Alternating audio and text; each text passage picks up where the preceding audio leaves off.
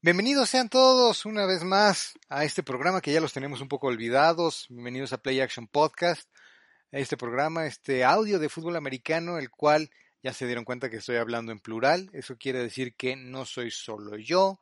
Está conmigo, como es costumbre, el buen Flash. Flash, ¿qué onda? ¿Cómo estás? Muy bien, la verdad, bueno, muy bien para los estándares del 2020 que en los estándares Lo de un cual año... que en, en la vida regular podría ser estoy me acaba de atropellar un tráiler, ¿no? sí, sí, sí, sí, no, no estamos tan mal, pero bueno, ahí la llevamos, ese es el detalle.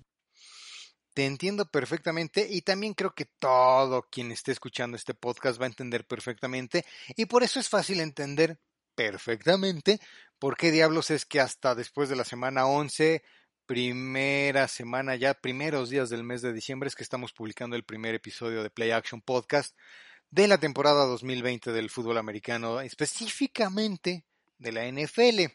Pero bueno, si usted no ha vivido debajo de una piedra o en lo más oscuro, remoto y profundo de una cueva, sabe que el 2020 nos ha presentado con un sinnúmero de retos, de tiznaderas. ¿De ¿Qué más adjetivos le pondrías tú a este 2020 y a todo lo que nos ha dado para tragar, mi estimado Flash? Híjole, no, es que ha sido muy difícil, mano. Mira, de entrada tuvimos que reloque- relocacionar o relocar, ¿no da? Reacomodarnos, pues. Lo mudarnos. es que aún sin COVID, COVID-19 y sin pandemia y sin muchas otras cosas, de todas formas, tú tuviste una mudanza que hubiera hecho que esto hubiera tenido que hacer así igual más complicado, digamos, esa misma realocación, este, nos hacía el lugar de grabación más difícil y, y fuera de lo habitual, ¿no? Pero si a eso le sumamos que además ahora no nos podemos juntar y, y- y te tienes que lavar la mano cinco veces al día, mejor si es cinco veces por hora y quién sabe qué tantas otras cosas, pues hacer un podcast en el cual se junten dos personas que no viven en la misma casa para grabar durante dos horas y que, digamos, para que se grabe bien no pueden usar mascarilla, no pueden usar cubrebocas, era un desafío que hasta ahorita le encontramos cómo darle la vuelta. Por cierto, esto es casi casi un experimento. Creo que nos va a salir bien, pero si por algo yo me escucho bien y Flash se escucha como si fuera Speedy González, es porque es una prueba. Le podemos echar la culpa al 2020 y no hay bronca, nos lo van a creer. Nos lo van a creer, mira, si hasta en ESPN y en Fox Sports están haciendo este tipo de improvisación o de plan alterno y les ha salido bastante bien, pero también con sus pequeños detalles, pues qué padre, qué- qué- no sé ni por qué no me estoy disculpando demasiado. Eh, de, entrada, porque ya hice una grabación así similar, les puedo asegurar que ese rechinido que están escuchando es por mi silla. Eh, así es que, por favor, si algún día hacemos un Patreon o recolectamos fondos, donen porque todo se va a usar para que el podcast se escuche mejor, comenzando porque yo me compre una silla nueva y no rechine tanto cada que me muevo. Oye, ¿crees que podamos, podamos llegar a tener eh, algún incidente como el de uno de los eh, periodistas de fútbol de ESPN, donde presumiblemente le estaban haciendo un guaguis? ¿No supiste Ay, eso? Pues eso, ah, ¿eso, es, ¿eso es un accidente o eso es algo deseable? Digo, porque depende quién te lo esté haciendo también, eso es una realidad. Sí, Pero digamos que por, por la persona adecuada, pues dices, venga a nosotros tu reino, ¿qué, qué te va a importar? No, problema es si de repente se cuela aquí Julio César Chávez y manda a alguien a chingar a su madre, como ya lo hizo alguna vez en una transmisión en vivo de los Juegos Olímpicos. Pero en Sí. fin, no, Sí. no es de esos problemas de los que creo que nos vayamos a enfrentar en esta grabación, mi estimado Flash. No te preocupes por ello. Bueno, pues vámonos porque creo que estamos un Ah, ya, poquito ya nos atrasados. vamos y no hemos ni empezado y ya quieres que, ir que nos vayamos. No, vámonos con la NFL, compadre, porque estamos muy atrasados en ese tema. Comencemos con la NFL, eh, mi estimado Flash. Como les dije, ya estamos, esto se está grabando el 3 de diciembre, ustedes lo escucharán de aquí en adelante en algún momento. Y por si no, no lo han visto, la NFL tiene también un año peculiar. Era de esperarse en plena pandemia, un deporte que incluye viajes, viajes de grupos muy grandes, porque el roster es de 53 pelados, pero ah, sí, y, y qué onda con el coach y todo el staff. y los trainers y los masajeadores y los que cuelgan la ropa y los que, en serio, la logística de movimientos, de traslados, de viajes de un equipo de fútbol americano, del nivel que sea, no es cosa sencilla. De un equipo del NFL es multiplicar el problema por una cantidad significativa. Entonces, ya vimos juegos que fueron pospuestos, para ser honestos, yo, espera, yo esperaba que fuera a haber una cantidad aún mayor de los que hemos visto, pero pues ya es como un semana a semana, hay un positivo, que esperan a ver si no se vuelve en un brote, que vuelve a ver si, que si se juega nada más sin un jugador o sin dos o sin tres, o sin tus tres corebacks, como le pasó a Broncos, por ejemplo. Pero bueno, ese, ese ha sido un tema que no nos íbamos a evitar. Yo creo que desde antes de que empezara la temporada sabíamos que ese iba a ser un tema, que iba a ser una situación que iba a ser constante prácticamente semana a semana, que nos iba a hacer ver cosas raras, a lo que nos tenía habituadas la NFL, que a lo mejor iba a ser que no viéramos al mejor producto porque no estaban los mejores jugadores en el campo día con día, pero ni modo es el 2020 y así la pandemia nos hizo vivir y así nos ha hecho vivir recluidos en nuestras casas, pues qué esperábamos en los estadios. No quiero ni tocar el tema de los aficionados en los estadios porque pues ya vieron ustedes las transmisiones. Si es que acaso hay, dependerá de en qué estadio, en qué estado de la Unión Americana juegue su equipo, es que pudiera o no haber aficionados, y en el caso de que los haya, pues ni siquiera es que estén llenando los estadios, te están jugando a, capacidad limitada, ¿no? Oye, ahorita eh, que comentabas todo esto de, eh, sobre todo lo de los Broncos, que sí fue pues risible, en el sentido de que yo siempre pensé que si yo sacara un disco de música se llamaría How to Run Your Offense Without, eh, without a Quarterback y bueno, los, Broncos este, dijeron, mira, yo quiero responder eso. Pero el asunto es, ¿qué pasa? La primera vez que lo intentaron fue en aquella época que todo el mundo decía que era Tivo Time. Porque eso no era un coreback. sí, claro. Seamos realistas, pero en fin. O era un coreback, pero no era un pasador. Sí. Pero ahora mi pregunta es, ¿qué va a pasar si para el playoff, eh, final de conferencia o el Super Bowl, de repente eh, le da el telele a, no sé, por, vamos a suponer, eh, al coreback de, no sé, a Drew Brees, por decir. o, o, a que llegara, no sé, los empacadores Aaron Rodgers. O sea, sí es un factor que te puede eh, fastidiar de una forma muy, muy, muy fuerte el plan de juego y el espectáculo. Por supuesto, y es un, digamos que es un costo que la liga ya debería de saber que va a tener que tragarse y aguantar y, y ahora sí que evitar llorar al respecto desde el momento en que dijo sí va a haber temporada. Porque la verdad es que también con una pandemia, lo vimos con la XFL, obviamente el dinero que dejó en la mesa la XFL fue mucho menor la cantidad de lo que le dejaría la NFL si simplemente cancelara su temporada. Así es que no estamos hablando de manzanas y manzanas, sino ahí estamos mezclando un poquito tal vez de manzanas con melones. Eh, el caso es que aunque la cantidad sería distinta, pues es exactamente lo mismo. Cuando dices yo sí voy a tener temporada, pues en medio de una pandemia, de un virus con una propagación tan alta o tan fácil, de tan fácil propagación como la que estamos viviendo en 2020, iba a ser que eventualmente un jugador se infectara, que eventualmente hubiera un brote en un locker room, que tuvieras que jugar partidos sin los jugadores estrellas, que tuvieras que posponer partidos y la, la, que todavía no sucede, pero todavía puede estar dentro del abanico de posibilidades es de que tengas que cancelar un juego. Creo que no, o sea, podrías hablar de cancelar un juego de temporada regular, no uno de playoff, pero sí, imagínate que, como dices, hay un brote en un equipo que va a jugar el campeonato de la americana, y el brote realmente es tan grande que no te va a permitir este, jugarlo con suplentes. Entonces no puedes decir, pues gana el otro equipo por default. Vas a tener que aplazar el final de la temporada, vas a tener que aplazar el supertazón, con todo lo que eso implica en los cambios de los bookings, de los que cantan, de los que bailan, de los que mueven las pompitas, de los que lo que sea, porque pues no vas a jugar el campeonato de la nacional con el Booger Mark Farland, güey. Ya dijiste eso, yo sí quiero hacerlo.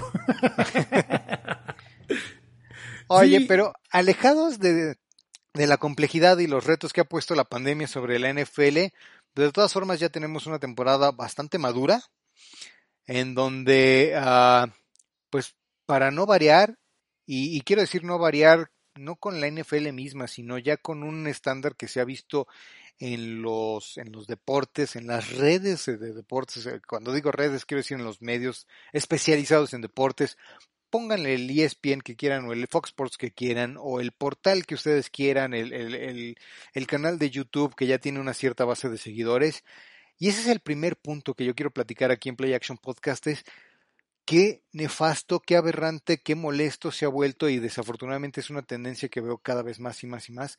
Esto que parece ser una prefabricación o una instrucción, una directiva por parte de los que producen esos programas de decir, mira, a mí lo que me interesa es de que casi casi tu, tu comentario se vuelva viral, que tu comentario cause tanta polémica que todo el mundo lo retuitee, lo comente, lo responda. Y no me importa si te responden para lamentarte la madre. Cada respuesta cuenta y cada respuesta nos hace que lleguemos a más gente y eso es lo que quiero. Así es que por favor, a ver, vente por favor a comentar las cosas más, a veces hasta absurdas, pero que sepas que tienen el fin de calentarle los ánimos, tal cual de ponerle el cerillo en la cola a alguien. Eh, eh, estás hablando de gente como Sergio Deep y este no sé quién más es experto en esto. Eitan de es Becerra, eh, Eitan es uno de ellos. El mentado Alvarito Morales que yo ya lo tengo bloqueado en, en, Twitter es otro de ellos. Pero también gente que ha estado toda la vida dedicándose a esto. Ahora parece que les cambiaron el chip o los reentrenaron o les hicieron tomar un curso para olvide todo lo que usted ha aprendido en los últimos 30 años y aprenda esto nuevo David Feitelson es insoportable. Y no es de que fuera una persona muy fácil de tolerar, pero hoy en día es eh, el comentario más absurdo, más absurdo, más absurdo, más absurdo, que el único que tiene la intención es de ponerle un cerillo en la cola a alguien para que se moleste y te conteste todo enojado y entonces haces polémica y están haciendo una porquería. Están haciendo de lo que era una prensa deportiva en el equivalente al ventaneando en los estudios de ESPN.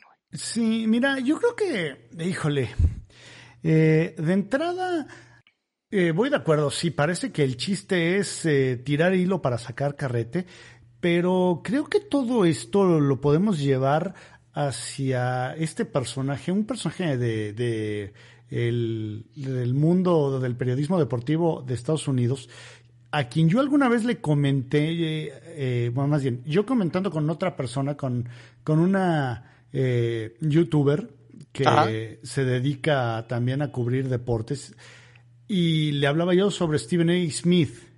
Creo que todo mundo lo, identificamos. Todo eh, mundo. Oye, por cierto, yo no estoy diciendo que esto sea exclusivo de los medios en español.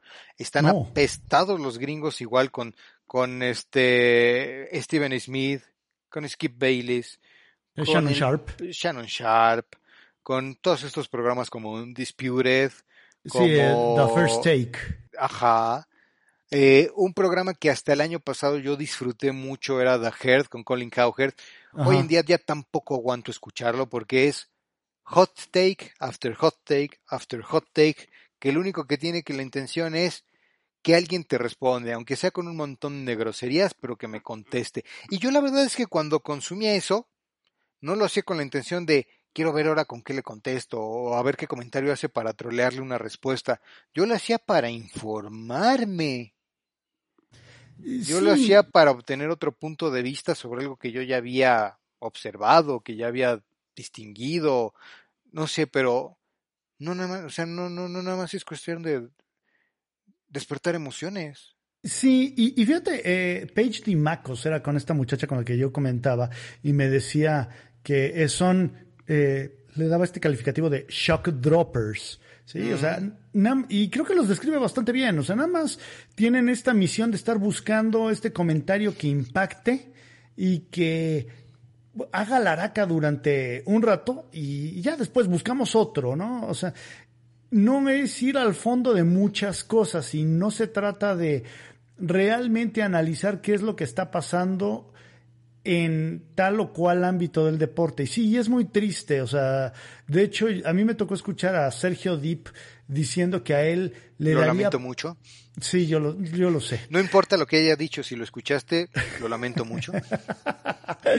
sí, eh, créeme que un par de neuronas murieron en ese momento, pero decía que a él le daría pena ser los Raiders. No sé si te enteraste que los Raiders hicieron un pues un, una vuelta de victoria al Arrowhead Stadium después de ganarle. Mm, no, no me enteré.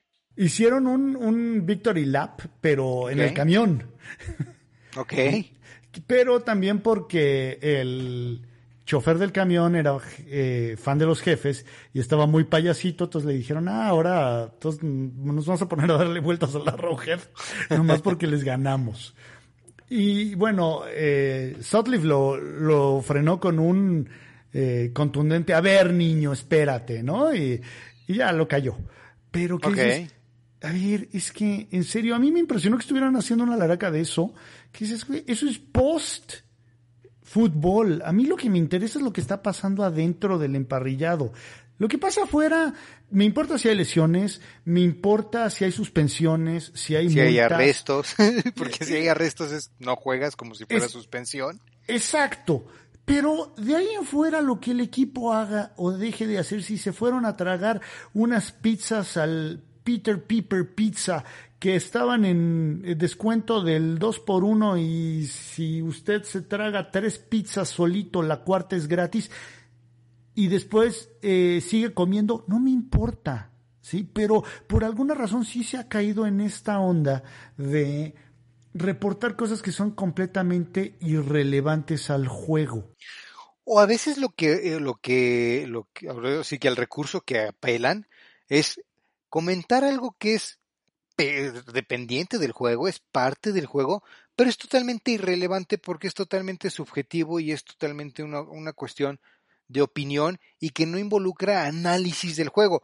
La última que está ahorita pululando en redes es de que si a pesar de que los acereros es el último equipo invicto con 11 y 0, son mejor, peor equipo, digamos, eh, no tan buen equipo como lo es Kansas City, que tiene una derrota, ya comentaste, la que tuvieron contra los Raiders en el propio Arrowhead, pero también este que tienen a su favor muchas cosas como un arsenal ofensivo que parece interminable, un coach con experiencia de ganar el Supertazón, por cierto Pittsburgh también tiene eso, un coreback que viene en una temporada, bueno, dos temporadas después de haber sido el MVP de la liga, que tuvo una gran temporada el año pasado, a pesar de que no fue el MVP de la liga, que sí fue el MVP del Supertazón, que ganó el Supertazón, y dices, bueno, pues de todas esas credenciales que me puedes aventar, el Big Ben la única que no tiene es la de ser MVP de un Supertazón, pero también lo ha ganado, de hecho lo ha ganado más veces que Mahomes.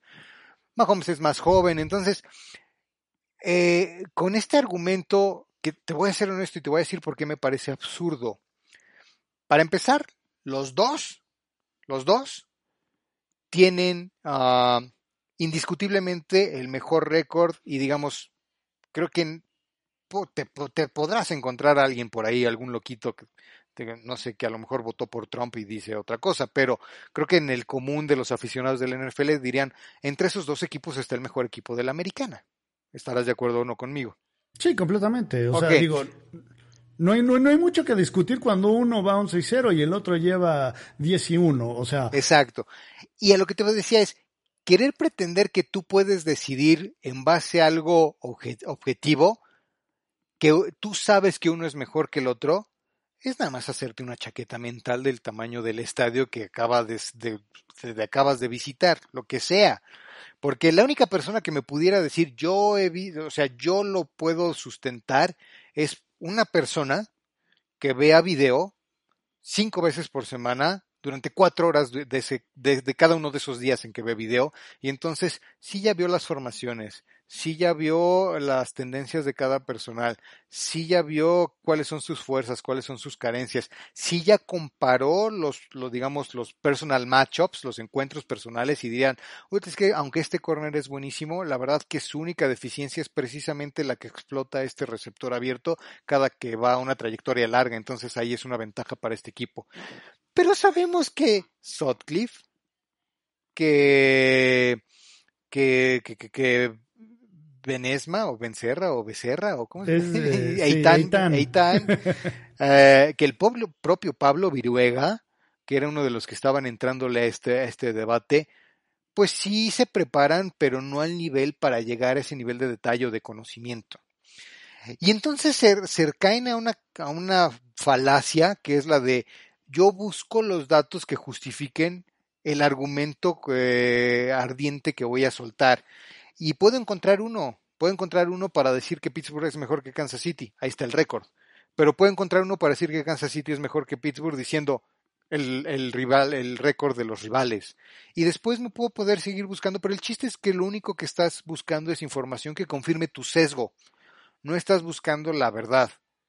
Y lo único que están haciendo estos tipos es justificar para poder tener ese argumento candente, este hot take, que vaya a hacer que la gente les miente la madre en las redes. Pareciera que eso lo disfrutan, pero pues no, no me cabe a mí la menor duda de que eso nada más es una cosa prefabricada para crear mayor audiencia, mayor llegada o mayor amplificación en cada uno de sus comentarios, que busque traerles mayor rating en cada uno de sus programas, pero lo están haciendo para llegar a los volúmenes del aficionado casual o del aficionado que lo que más busca es entretenerse, que del aficionado de hueso colorado o puro, que lo que le interesa es saber qué está pasando con el deporte que ha seguido durante 30 años. ¿Sabes qué? Yo creo que esto cae y alimenta un problema que te puedes encontrar con eh, los aficionados que no jugaron el fútbol nunca y creen que jugar fútbol americano es como eh, corres y te cortas en la combi verde y ahí te va el pase. Y, fíjate, ok, nunca jugaron fútbol americano, pero sí jugaron tochito en la calle. Sí, sí, sí, Puede ser.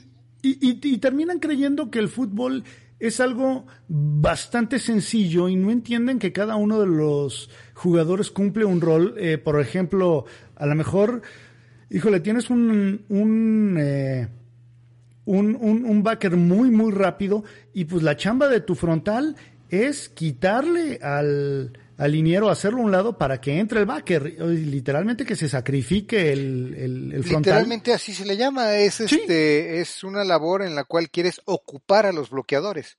Exacto. Para que no puedan ir al segundo nivel sabiendo que tu tacleador estrella está ahí atrás. Entonces, hay gente que no entiende eso y que dice, ah, ese güey no sirve para nada porque siempre está bloqueado. No, es que esa es su chamba. O sea, y hay gente que te dice, a mí me, me tocó encontrarme un tipo en un grupo de Facebook que decía que, pues es que Rich Gannon le había regado en el supertazón contra Tampa porque nada más tenía que quitarse a los safeties. Ah, ¿qué? Yo no sé quitarse a los safeties de dónde, ¿verdad? Pero esa era su lógica eh, que el, papel que había jugado Gruden en el Supertazón 37, que era el que había armado a los Raiders los tres años, bueno, cuatro años anteriores, eh, no, eso no tenía nada que ver. O sea, realmente el problema fue que Raiders se disparó en el pie en ese supertazón y jugó mal. Pero Gruden eh, no tuvo nada que ver. No, pues eh, te lo juro. dices cuando Gruden tenía todo el esqueleto y el inside y el outside de cómo desarmar a los Raiders. Exactamente, conocía precisamente eso que mencionaba, todas las tendencias, todos los vicios, todos los errores, fortalezas, debilidades y cómo explotarlos. Y entonces este tipo de comentarios, o sea, alimentan a ese tipo de aficionado, tristemente. Sí, no, lo empoderan. Y no lo incentivan a informarse más. Y ahí es en donde caes en un gran problema. Pues sí, digo, a lo mejor estamos equivocados tú y yo porque pues precisamente eso es lo que buscan. No olvidemos que estas cadenas no son más que negocios y lo único que quieren es rating, porque el rating es lo que se traduce en dinero. No les importa si ese dinero viene de un millón de aficionados superficiales eh, de relumbrón y, si eso está sacrificando a un poquito de aficionados de hueso colorado que jugaron el deporte, que lo entienden y que buscan ese tipo de análisis de video, de, de detalles de técnica, de estrategia, formaciones, tendencias y demás. Si ustedes también se sienten decepcionados, búsquenme en Twitter, me encuentran como arroba vengador tochero y créanme que sin costo alguno, digo también porque, porque les voy a cobrar por pasarles este tipo de información, pero les voy a pasar, ahora ya no veo a Cowherd, ya no veo un dispute, Difícilmente pongo ESPN más que para un juego de colegial que esté en vivo para los Monday o Sunday night. Y si quiero ver el tipo de contenido que a mí me interesa, tengo cuatro o cinco canales en YouTube de gente que ahora lo que hace es dedicarse a hacer un análisis profundo, digamos, a, analizar a detalle el film. el video que ahora gracias al NFL Game Pass podemos ver de los, de los 22 hombres, del 11 on 11 en cada jugada y entonces analizar precisamente eso y te comentan cuáles son realmente sus formaciones, qué cover están jugando, eh, cuál es este el matchup que están dejando como en bracket uno a uno y aquí otro jugador es el que están haciendo un bracket eh, inside outside de dos a uno, uno la, la, ruta interna y el otro la ruta externa y cosas por el estilo. Y ese es el tipo de comentario ese es el tipo de contenido que yo disfruto, ese es el tipo de contenido que yo busco, pero como te están diciendo esto es lo que está pasando, no te están diciendo, ah, este esquinero es mejor que el esquinero del otro equipo, porque fíjate que hay una estadística de que corrió el combine en .02 décimas de segundo menos que en las 40 yardas o estupideces de ese nivel. Sí, sí, sí, sí, o sea que híjole, al final queda como frialdad de número y no sirve para nada eh, si, si, no sabes cómo explotar eso o cómo interpretar eso, ¿no? Por supuesto. Porque si te fijas muchas veces nada más en el número que pudiera ser el indicativo de una capacidad atlética o de un talento atlético bastardo, pues vas a seleccionarle en primera ronda a Tibow y otra vez de regreso a los Broncos. Oye, volviendo a ese punto, o sea, ¿quién, el, mejor coreback de la historia era el coreback que menos eh, fuerza tenía en el, en el brazo? ¿Sí? Sí. Y, casualmente Bill Walsh dice, no, espérate, es que este lanza balones cachables. Y sí, estoy hablando de Joe Montana, obviamente. Por supuesto, por supuesto. Eh, y, no, quiero, no me interesa tener un coreback que va a lanzar un, un rayo láser, sí, pero le va a reventar los dedos a mis receptores. ¿De qué me sirve eso? Sí, o que, o que la fuerza en ese pase lo único va a ser, lo único que va a hacer es que sea más difícil para que el linebacker la intercepte, porque capaz que le dobla las manitas para atrás y la suelta, pero el pase no va dirigido a mi receptor, se le echó al linebacker. Exacto. Entonces, ¿de qué te servía que Russell Russell aventara el balón 60 yardas apoyado en el, en el pie de apoyo, no, válgame la redundancia, o apoyado en el pie de atrás? De atrás, exactamente. Sí, sí, sí, cosas, cosas que rayan en lo absurdo tristemente se han vuelto la norma. Sí. Mi estimado Flash, ¿qué otro tema tienes para platicar? Yo sé que tienes muchos, pero nada más tenemos para tiempo para uno o dos más. Oye, la verdad, híjole, yo quiero saber qué es lo que tú opinas sobre este asunto de la expansión de los playoffs, dígase un equipo por conferencia, ahora son siete los que califican. Desde mi punto de vista, es abaratar los playoffs, está hecho simplemente para sacar más dinero obviamente de la televisión, digo, y también de los estadios, ¿no? Pero, híjole, creo que ya es el colmo de, de la administración Goodell. Creo que la administración Goodell ha sido muy nociva para el NFL, la ha vuelto... ¿Sabes qué? Hoy lo estaba pensando, ¿y sabes qué me ha pasado con la NFL bajo Goodell? Siento que se ha convertido como los Simpson de la temporada 11 en adelante, man los, los Simpsons post Coco, eh, este, el escritor que hizo junto con Groening de los primeros este, temporadas y más exitosas de los Simpsons, ¿no? Bien, mira, después de que se fuera todo ese gran eh, elenco de escritores, entre ellos estaba Conan O'Brien. Conan O'Brien, ese es el que quería decir. Es que tiene un hashtag, o no sé si su cuenta de Twitter es Team Coco o algo así, pero es Conan O'Brien, obviamente, el que, el que me quería referir. Sí, sí, sí, sí. O sea, y siento que eh, ya es el colmo que dices, a ver, cada año tienes un equipo o tenías a un equipo que aspiraba a pasar a playoff con un récord par, o sea, 8 y 8, o inclusive han llegado a pasar ya equipos con récord de 7 y 9. Bueno, tuvimos un campeón divisional con 7 y 9 en los Seahawks hace por ahí de 10 años. Cosa que, en serio, parece que en Oye, y estoy, estoy casi, casi seguro que el año pasado las Águilas de Filadelfia también fueron campeones divisionales con 7 y 9. Si a lo mucho, si me estoy equivocando, entonces lo hicieron con 8 y 8, a lo mucho.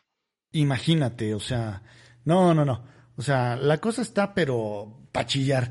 Y de hecho yo me puse a averiguar cómo estuvo ese asunto de cuántos equipos habían pasado en la era del Super Bowl eh, con 8 y 8 al playoff antes del 2000 y habían sido 1-2. Pero del 2000 en adelante hemos tenido como 8 o 9, una cosa por el estilo. O sea, y en los últimos 10 años viene la, la mayor carga de ese tipo de, de equipos basura, sinceramente.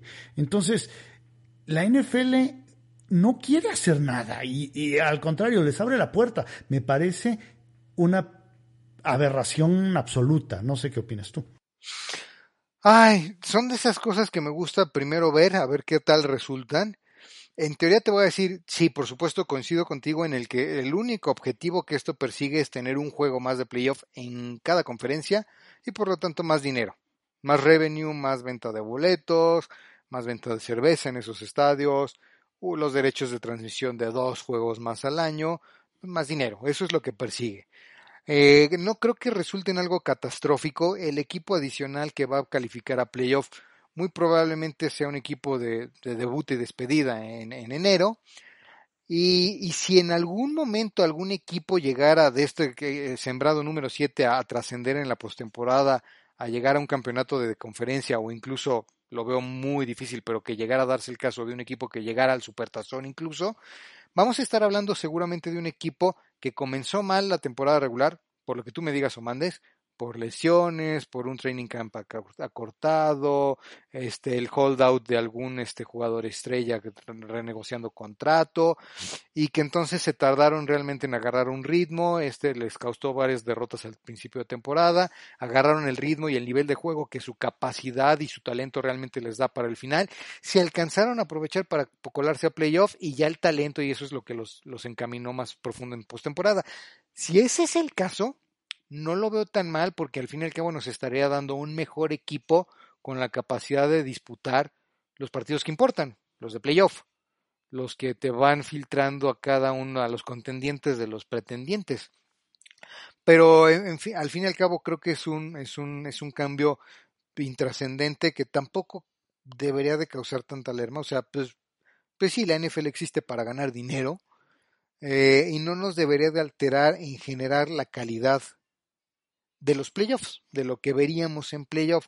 Si a lo mucho le va a agregar un poquito de emoción porque un equipo que difícilmente pudiera pasar al final de temporada ahora va a tener todavía más chance y te va a tener más tiempo pegado y consumiendo las estadísticas y viendo los partidos y demás. Ahora, está un poco relacionado, aunque no es exactamente lo mismo el tema que decías del campeón divisional con récord perdedor porque tampoco hay forma de que, mientras existe el alineamiento por divisiones, no hay forma de que te lo quites. Eventualmente va a suceder y ni modo que le niegues el pase a playoff a un equipo que fue campeón divisional por más de que su récord sea 6 y 10. Híjole, pero si estás dejando a otro, o sea, pero matemáticamente quiere decir que hubo alguien que de esos eh, 6 y 10, a lo mejor él tuvo el inverso, 10 y 6. Por supuesto. Y ahí es donde creo que puede ser algo favorable este séptimo sembrado porque anteriormente incrementabas la posibilidad de que un mal campeón divisional dejara fuera a un buen equipo que era segundo o tercer lugar de su división. Hoy en día puede volver a suceder, pero ya es menos probable. Ya ese segundo o tercer lugar, que fue segundo o tercer lugar, porque a lo mejor el sembrado número uno que terminó 15 y 1 está en su misma división, pero que ellos tienen todavía un récord bastante decente, pueda llegar a playoff y acceder a esta ronda de eliminación directa. Ahora, lo que sí me parece absurdo y que en algún momento creo que la NFL tiene que pensar en qué va a hacer es mientras, mientras la liga esté arreglada en divisiones, veo muy difícil que alguien que gane la división le vayas a decir, pues serás muy campeón divisional, bien, mándate a hacer tus playeras y tus gorras, pero no vas a pasar a playoff. Eso lo veo francamente difícil. Pero sí que le estés diciendo, y además por tu grandioso récord de 6 y 10 con el campeonato de la NFC Oeste, vas a recibir el primer juego de postemporada en casa. Sí, es una ridiculez, sinceramente. O sea, ¿cómo es posible que un equipo... Eh, y, y, va a ser muy probable que el campeón de la este de la nacional este año termine con un récord tablas y creo que me estoy viendo generoso. Fíjate que en mi ejemplo anterior dije oeste, pero estaba pensando en exactamente esa división. De hecho, lo que estamos viendo ahorita, ya cuando van casi dos terceras partes de la temporada regular, nos indica que el campeón de la NFC este va a ser campeón con un récord perdedor. Y en una de esas ni siquiera para 7 y 9 le alcanza y se quedan con 6 y 10. Ahora, ahí es en donde, a ver, realmente, o sea, vale la pena tener ese tipo de, equipos. O sea, yo, yo insisto, ahí creo que tiene que haber una reestructuración, una reconsideración del sistema de competencia, porque no es lógico. O sea, no es, no es lógico que, ahora sí que, fuiste el menos baboso, mijo, entonces pásale, para que no te sientas mal. Eh, pero creo que acabas de dar en el blanco, Flash. Tiene que haber una reconfiguración del sistema de conferencia, hablando del sistema de competencia, comenzando desde cómo se estructuran los grupos y por lo tanto los calendarios desde la temporada regular. No creo que puedas mantener la misma estructura de competencia en temporada regular y simplemente decir, ah, pero ahora el parámetro para pasar a playoff va a ser otro. Ah, ok, ok, ok. Sí, ok, voy de acuerdo. Creo que eso, eso. Ay, mira, en una liga ya tan vieja, que ya has logrado tanto éxito, porque pues con todos los asegúnes que tú me digas, pues no deja de ser una liga que gana billones de dólares y ese es el principal factor para decidir si es exitosa o no. Eh, pues se vuelven estos elefantes blancos que son muy reacios al cambio. Esta famosa frase que dicen los ingleses de si no está descompuesto, ¿para qué lo arreglo? ¿no? Entonces lo veo muy complicado, tiene mucha lógica, tienes razón, que si hay una oportunidad de, de, mejora, una persona ambiciosa debería decir voy a perseguir esa mejora, pero en esa persecución de mejora siempre hay la posibilidad de un error, de alguna consecuencia no calculada que te, ahora sí que te backfire, que te salga contraproducente y entonces, este, pues, ¿para qué me arriesgo a que ese sea el escenario si así estoy ganando tanto y, y, así me la llevo la pachanga en paso? Híjole, sí, es una situación en la que yo insisto, no estoy de acuerdo y la verdad creo que, insisto, la administración Gudel ha sido más nociva que benéfica para la NFL en el, en el sentido de que... No, no si lo ves en la cantidad de dinero recaudado, ¿eh? no si lo ves en los ingresos. No, yo lo estoy viendo en, en, el asunto de calidad de fútbol, mano, que de repente se nos presenta. ok, ok, ahí, creo que ahí sí estaría el tema a debatir. Uh, no sé si estamos viendo mejor o peor fútbol en la NFL hoy en día que lo que veíamos en los últimos años de Taglabu. Si tú me lo preguntas, estamos viendo un fútbol muy similar, o sea, muy jugando al tope de sus capacidades, obviamente diferente, porque hoy en día los jugadores suben con una capacidad atlética mucho mayor, con una fortaleza mayor desde el colegial, porque los corebacks llevan jugando esa posición y teniendo campings eh, especializados de la posición de coreback durante muchos años, tal vez yéndose hasta incluso antes del high school, y eso da mayor talento, pero creo que, o sea, si lo evalúas en el nivel de juego, creo que hoy tenemos uno mejor que el de la época de Taglabu, no necesariamente por ningún o a causa de ningún cambio que haya hecho eh, Gudel comparado con Taglabu. Casi casi te podría decir que entonces la NFL es una liga que podría ser administrada por un chimpancé con una ruleta de la fortuna para tomar las decisiones y probablemente le iría bien, a pesar de todo. Sí, yo creo que el problema es que eh, la manera en la que se llama o se oficializa hoy el juego es ridícula. No sé tú, yo estoy cansado de ver que se hace el más mínimo contacto a un coreback y viene un castigo automáticamente cuando dices, oye, espérame, o sea, voy de acuerdo cuando ya diste los, los dos pasos y todavía le pegaste, ¿no? O sea, ya tus dos pasos de, de, tolerancia ya pasaron, diste tres, cuatro y le pegaste, sí, obviamente eso es agresión al pasador. Pero hay muchas veces que dices, oye, ¿en serio? O digo, y el caso de los corebacks es uno por el que puedes empezar, pero, híjole, el, el día de hoy se juega un fútbol muy, muy, muy, perdón de la expresión, muy puñetas. Sí, los árbitros encontraron la manera de ser protagonistas, cosa que jamás pensé. Cuando ya sabes quién es, este, no sé, Hockley, que bueno, obviamente Ed Hockley ya Ah, está. siempre lo conocimos, sí. Pero, pero eh, ya cuando sabías que si era Jim Esterratero, digo, perdón, Esteratore, o si era Mike Pereira, o si era, o sea, y, y ya cuando empiezas a saber, ay, es este güey de árbitro en la torre, ¿sí? Hay algo mal, el árbitro debe pasar inadvertido, él debe de hacer su chamba y punto. Pero hay veces que en serio ya estás más pendiente de qué es lo que va a marcar el árbitro. Y, y ya es increíble que muchas veces los jugadores están esperando el pañuelo así de, mi hijo juega, ¿sí? No, no, no estés esperando. Ese punto era precisamente en el que yo te iba a comentar, Flash.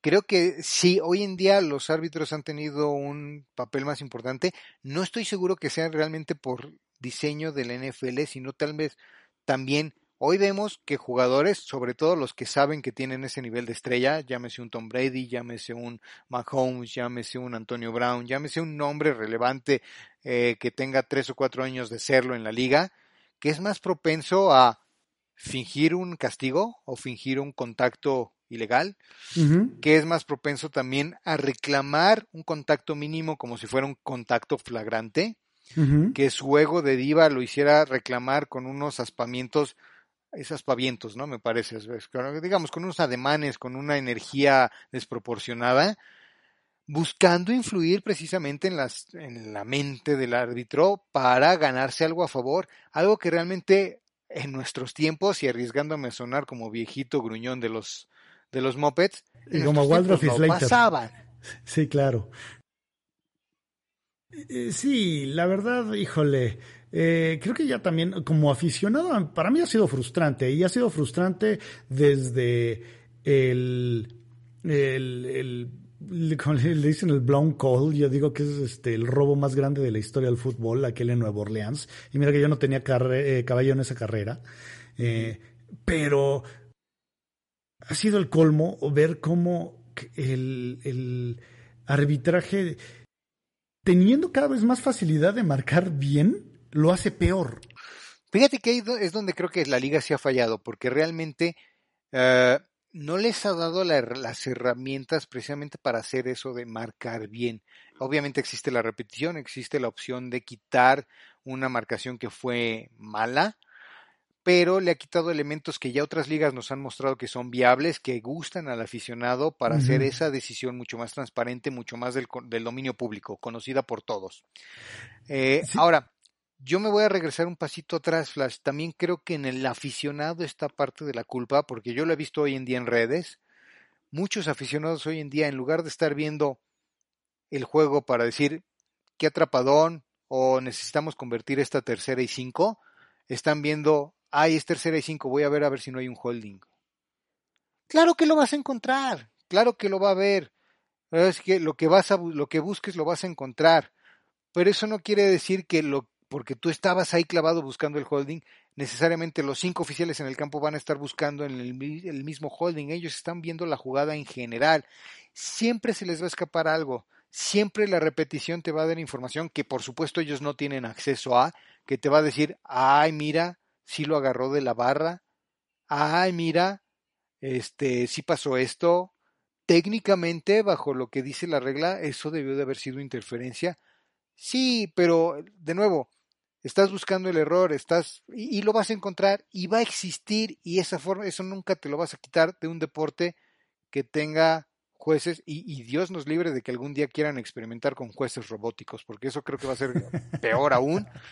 Pero sí, el error, así como vemos, ayer vimos en el juego de los acereros a receptores que generalmente son muy buenos, que se les cayeron pases de las manos, es decir, jugadores que cometen errores, así como hemos visto coaches que deciden timoratamente patear en cuarta y, uno en la yarda 50, Co o coaches ir por que un gol mandan de campo pase. en cuarta y uno, lo cual yo creo que es un error de coach, del coacheo.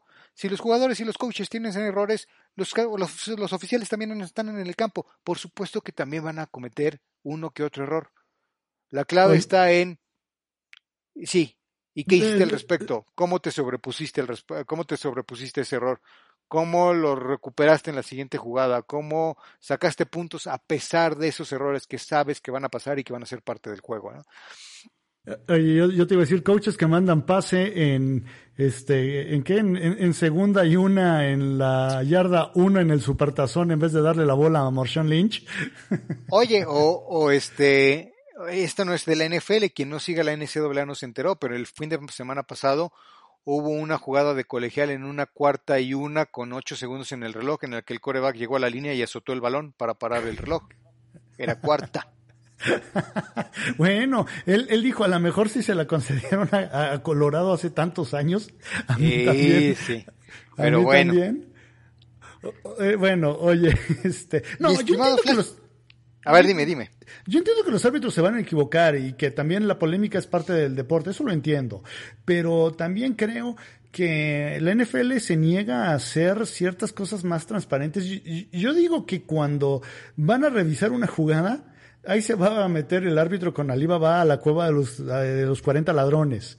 Y eso de que tú no sepas qué es lo que le están diciendo, ahí es en donde yo realmente dudo mucho de la honestidad de la, del arbitraje de la NFL, porque eh, la Alliance of American Football y, y, la XFL nos mostraron que tranquilamente pueden hacernos eh, partícipes de lo que se está marcando y hacernos entender cuál fue el criterio que se ocupó para hacer tal o cual marcación y cambiar o sostener cierta llamada en el campo. Pero la NFL se niega a hacer esto, entonces te digo, ahí es cuando digo, es que por más que quiera yo tenerles fe, ellos no se ayudan. Mira, estoy de acuerdo en esa, en esa postura, en esa, ese análisis que haces o esa conclusión a la que llegas. Tienen la oportunidad, ya existe la tecnología, ya nos demostraron otras ligas que, que, es exitosa y que agrada al aficionado para hacer más transparente ese proceso de revisión.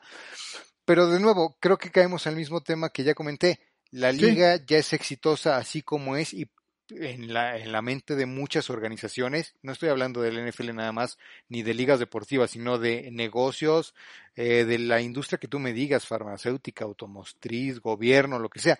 Cuando ya eres exitoso, pues ¿para qué me arriesgo a moverle la aguja y que me salga algo mal y que yo no calculaba?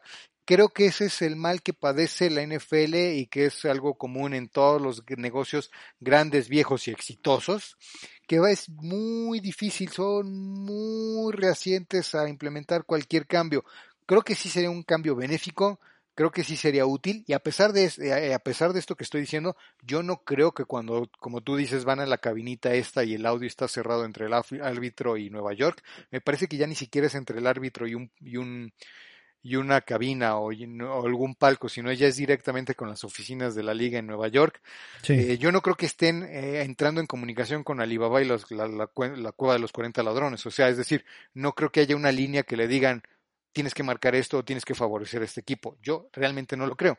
Pero si no lo están haciendo, entonces, ¿qué les cuesta hacerlo transparente? Ese creo que es un, punto mucho, muy válido. Exacto, o sea, e, entonces, si no tienes nada que ocultar, ¿por qué no abres las puertas? Por supuesto, creo que sí, creo que, o sea, en ese punto nos vamos a poner de acuerdo bien fácil. Es algo que deberían de hacer y que bueno, nada más por este miedo al cambio creo yo, ahí es mi punto particular, no lo hacen por ese y no porque tengan alguna otra ropa sucia que ocultar. Pero bueno. Bueno, oye, Flash, oye, eh, ya llevamos un buen rato platicando y creo que esto pasa muy comúnmente cuando suspendes el programa y luego lo reanudas y, y demás. ¿Qué te parece si la próxima semana sí platicamos un poquito más de los juegos y esperamos que tengamos una gran semana número 2 en la NFL y que de ahora aquí en adelante, o más bien de aquí hasta el Supertazón, y si la pandemia realmente lo permite, entramos de lleno a la XFL en la primavera del 2021, pues ya nos suspendemos el Play Action Podcast de cada semana. Me parece perfecto. Ya estás, mi estimado Flash.